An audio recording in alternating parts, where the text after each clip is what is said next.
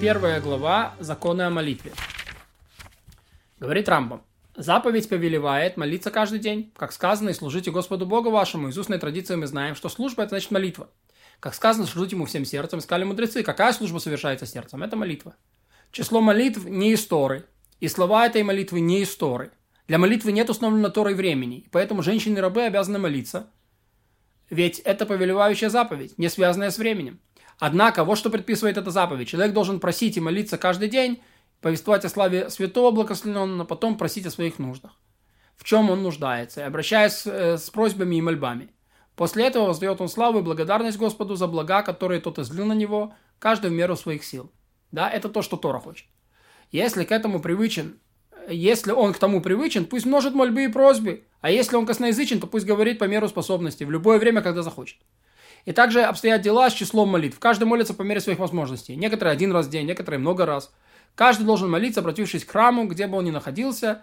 И так обстояло, э, так это дело обстояло всегда от наставника Маша Муше и до Эзры.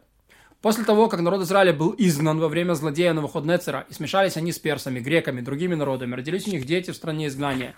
Язык тех детей исказился и смешался с, со многими языками. Вышло, что когда человек э, говорил, не мог он произнести ни на одном языке, Разве что с ошибками. Как сказано, дети их не говорят по-иудейски, например, говорят по-аждотски, на языках других народов. Поэтому, когда один из них молился, не мог он подобрать слова, чтобы попросить в своих надобностях или прославить Всевышнего благословенного на святом языке, а обязательно примешивал к своей молитве слова другого языка. Когда Эзра и его суд увидел такое, он постановил 18 благословений. В таком порядке. Три первые прославления Всевышнего, три последние благодарность, средняя просьба о разных вещах в которых нуждается каждый человек и в которых нуждается все общество. Чтобы были эти слова готовы для каждого, их можно было быстро выучить. И чтобы эта молитва косноязычных стала совершенной молитвой, подобной молитве тех, кто говорит чисто. И ради этого установили все благословения молитвы для всего народа Израиля, чтобы всякое благословение звучало в устах косноязычных. И постановили, чтобы число молитв было равно числу жертвоприношений, две молитвы каждый день по числу двух приношений. Э, во все дни, когда есть дополнительная молитва, мусав, установили третью молитву в соответствии с э, жертвой мусав.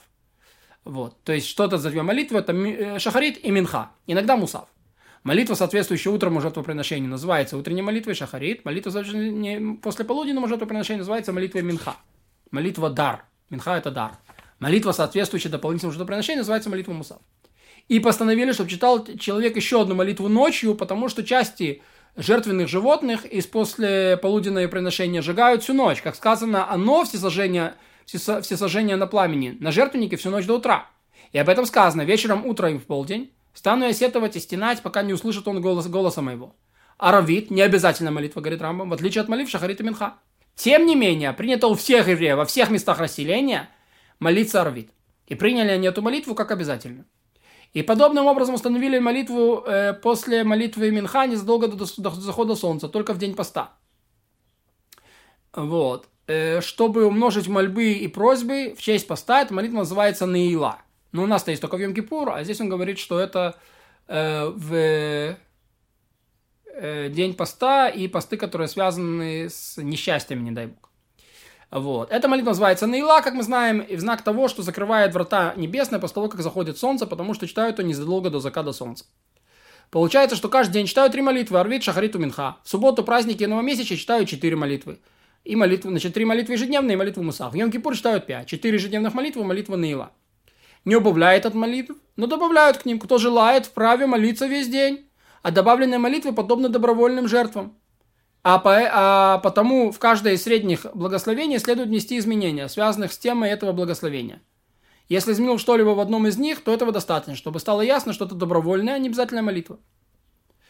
А в трех первых и в трех последних э, благословениях никогда ничего не добавляют, не убавляют. И ничего в них не изменяют. Община не читает добровольной молитвы, потому что община не приносит добровольной жертвы. Добровольная жертва только приносит индивидуал. Даже в индивидуальной молитве Мусав не читают дважды. Один раз по обязанности, а второй раз добровольно. Потому что жертва Мусав как добровольно не, произнос, не приносится.